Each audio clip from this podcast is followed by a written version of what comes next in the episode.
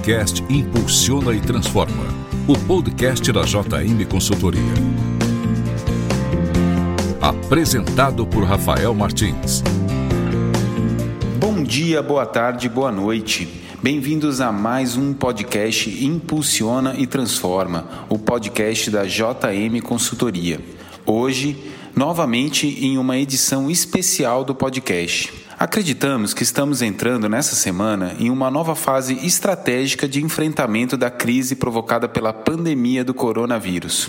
Eu convido aqui o nosso diretor, Jabas Martins, para falar um pouco dessa fase e quais devem ser as nossas principais preocupações nesse momento. E teremos também a participação do nosso cliente Leandro Borges, sócio-diretor da empresa Interlaser.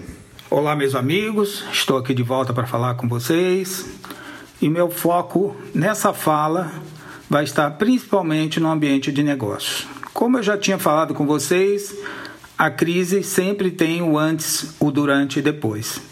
E naquele podcast eu falei com vocês, seria muito importante vocês terem montado um comitê de crise. Esse comitê de crise, nesse momento, estariam prevendo as ações para recuperar o seu negócio e manter o ponto de equilíbrio. Hoje estamos na fase do durante. O durante já temos várias notícias aí dos bancos, dos tributos e etc. Mas eu não vim aqui para falar disso. Na verdade, eu vim chamar a atenção para as mudanças que estão acontecendo no ambiente de negócios. A experiência que estamos vivendo nesse momento, durante a crise, dos negócios virtuais, do sistema online, do home office, do delivery, estão impactando demais dentro do ambiente de negócios. E eu estou tendo uma percepção muito clara que o ambiente empresarial está se dividindo em dois mundos. E eu tenho uma ideia de que esse cenário vai impactar bastante o pós-crise. E é importante a gente estar atento para isso. O que está acontecendo nesse momento? O ambiente de negócio está dependendo muito do estilo do empreendedor, a forma dele pensar e dele agir nesse momento de crise. E aí eu estou enxergando dois mundos: o empreendedor proativo, aquele que está disposto a reinventar o seu negócio, em plena crise está com pensamentos novos, criando situações novas e trabalhando em prol da recuperação do seu negócio usando a crise como uma oportunidade e gerando novos negócios, principalmente pós-crise. Agora estou vendo outros empresários né, aguardando o mercado voltar ao normal, aguardando as coisas que vão acontecer e continuando focado no seu negócio antes da crise. Então, para isso, eu resolvi é, mandar esse podcast até para alertar os empresários que esse é um momento crucial de você observar a crise e tentar reinventar o seu negócio. E mais do que isso, eu tenho percebido nos nossos clientes da JM, muito deles com essa postura. Hoje mesmo, ao final desse podcast, eu vou adicionar uma fala de um dos nossos clientes de Limeira, o Leandro da Interlace, que está reinventando o seu negócio pós-crise. Seria muito importante vocês ouvirem o Leandro e refletirem um pouco sobre os seus negócios.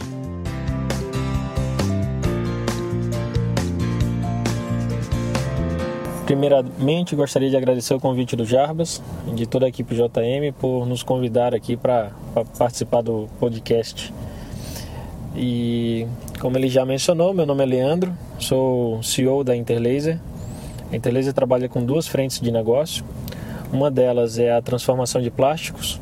Então, fabricamos peças em acrílico, policarbonato, PTG, sistema de corte, dobra, é, impressão digital e outra nossa frente é fabricação de máquinas para salgados, máquinas alimentícias com foco em pequenos empreendedores. Bom, vou contar um pouco da, da história aqui, do que aconteceu e o que, que vem acontecendo nessa época de, de crise. A Inteleza sempre foi uma empresa muito inovadora, muito antenada e a gente nunca gostou de se acomodar. Eu me peguei no, no domingo, realmente é uma situação é, pouco complicado que tudo está vi vivenciando, né? que, que estamos vivenciando e, e, eu não consegui nenhuma base de estudo ou nenhum conhecimento o qual pudesse me inspirar. Mas, é, como bom empreendedor, a gente sempre busca o sim, sempre busca ali é, conseguir sair de, de, de algumas sinucas, é, seja ela qual for. Bom, peguei, me peguei no domingo, sentado no meu sofá, imaginando amanhã é segunda, vou ter que enfrentar isso de qualquer forma e o que, que eu poderia fazer para que a minha empresa perpetuasse, para que continuasse mantendo a, os nossos colaboradores e assim por diante. Montei cinco planos do melhor pro, da, do melhor para o pior, né? Então dentro dele estava captação de é, capital de giro, é, desconto de duplicatas, promoções parceladas para clientes, mas o último, e que foi o quinto plano, que foi o mais interessante, eu olhei um pouco para dentro da empresa e falei: bom, o que, que nós podemos fazer, o que, que a Interlaser pode fazer ou pode trabalhar, comercializar nesse momento de crise? O que, que as pessoas mais estão buscando? E dentro da Interlaser Acrílicos ali, nós, é, nós temos a expertise da transformação de plástico, como eu comentei. Peguei eu e minha esposa no domingo mesmo, à tarde, vim com ela aqui na empresa. É, pegamos uma folha de plástico, pegamos uma tesoura e fizemos uma, um modelo de protetor facial. E o mais engraçado é que isso não tinha saído em jornal nacional, não tinha saído em lugar nenhum, tá? Isso foi pesquisas que a gente fez com algumas empresas americanas, estrangeiras que já utilizavam esse tipo de produto, a gente resolveu fazer aqui. Fizemos o protótipo na segunda-feira cedo. Eu quase não consegui dormir, né? Porque eu vi aquilo como uma alternativa da gente conseguir passar por essa fase.